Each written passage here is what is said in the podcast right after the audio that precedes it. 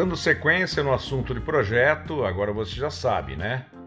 Não pode escolher um profissional ou alguém para fazer um projeto para você que não tenha humildade, que não trabalhe em equipe.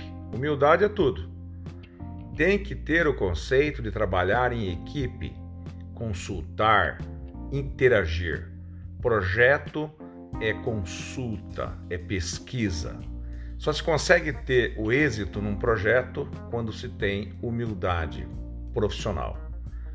E isso gera muito know-how, muito conhecimento. E quando você tem bastante conhecimento, isso facilita muito, né? Porque você imagina, você tem conhecimento, porque você está sempre pesquisando, sempre consultando. A tendência é que você fique cada vez melhor. Isso chama-se um processo de melhoria contínua. Isso é para atualizar novos materiais, novas técnicas, novas ideias e o projeto fica cada vez melhor. Vamos agora falar sobre um projeto arquitetônico.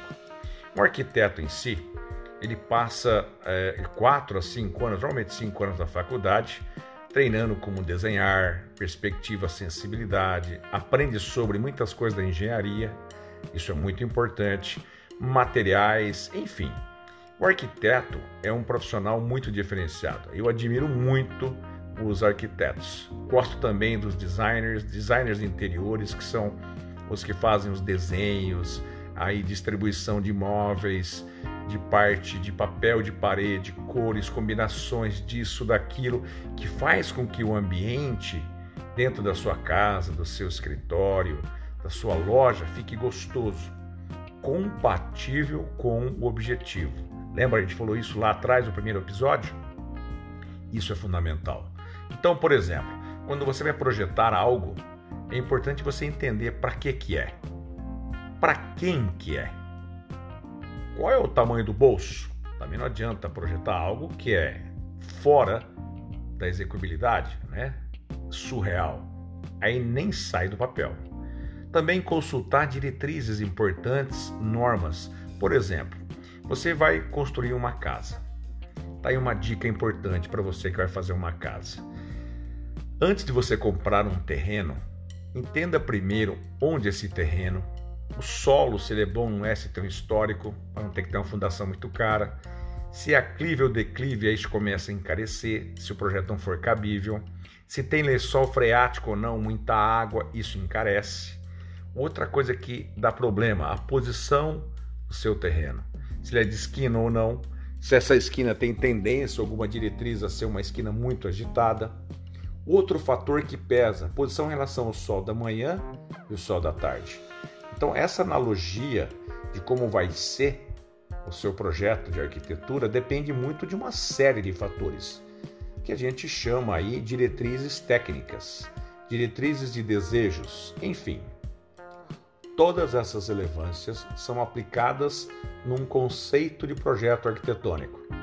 Esse projeto normalmente é chamado de anteprojeto, para ver quanto vai custar, né? questões de dimensionamento, se isso é aquilo mesmo que você quer. Depois vem um pré-executivo, que você entra em maiores detalhes, e aí um projeto executivo.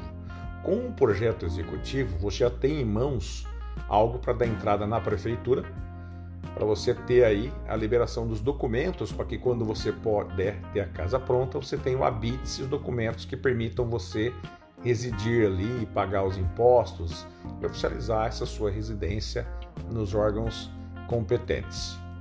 Mas até que isso tudo isso aconteça, lembre, é um trabalho muito grande, né? envolve uma série de fatores, gastos, um tempo grande depende da metodologia construtiva que você vai usar, se é metálico, se é misto, se é light steel frame, se é alvenaria, se é madeira, enfim. Isso tanto residência, como um prédio, como um escritório, como um mini shopping, um shopping, não importa. O projeto é tudo. Por isso que nesse episódio 2 a gente fala sobre as diretrizes de projeto, fatores de isolamento acústico, conforto acústico, questões relevantes de logística, questões de logística interna, distribuição e layout. Então, são fatores que vão pesar na área útil, a espessura total da parede, portas e aberturas, fluxo de pessoas e coisas. E mais ainda, que é importante, um bom projeto pensa em reforma. Pensa que daqui 5, 10 anos você vai mudar e que essa sua escolha de projeto A ele permita uma boa flexibilidade para reformas. Então, quanto mais você pensar adiante, mais você pensar de forma ampla, melhor é o seu projeto, menos gastos você vai ter para alterar ou adequar coisas lá na frente. Lógico que em muitos casos, muitas situações são imprevisíveis, mas quanto mais você analisar e trabalhar em equipe, melhor é.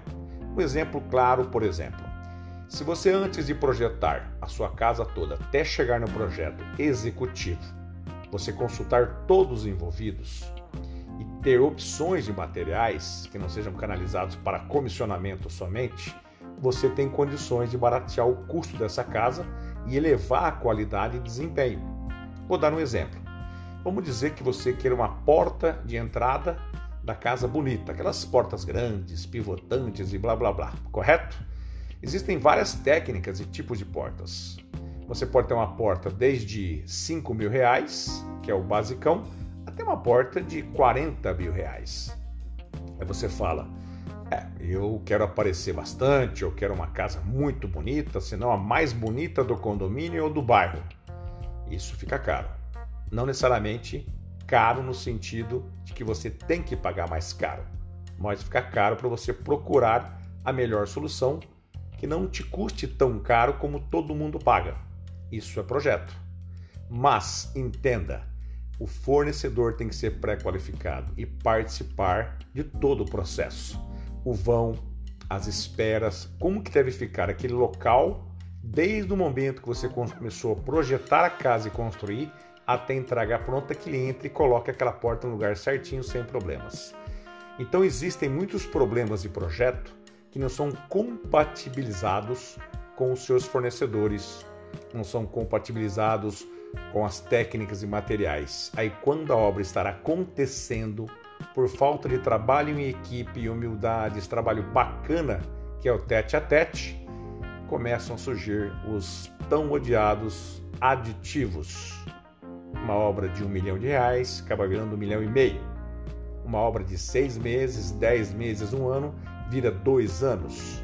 Desgaste geral entre a construtora ou executante com o cliente, que no final, uma coisa que era para ser um sonho, virou um pesadelo.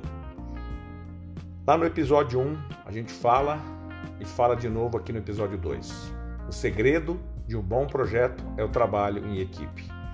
Um bom arquiteto, um bom projetista que lidera todo o processo, tem que trabalhar em equipe. Quanto mais detalhado, mais compatibilizado, pré-estudado o projeto, maior é o sucesso. Os dois maiores gargalos de obra o projeto ruim, que gera o planejamento pior ainda, a execução totalmente desastrosa, é a questão de custo, onde vem muitos aditivos, e o problema de prazo. Episódio 2, agradeço a sua participação, deixa seu comentário, saúde e paz, um abraço.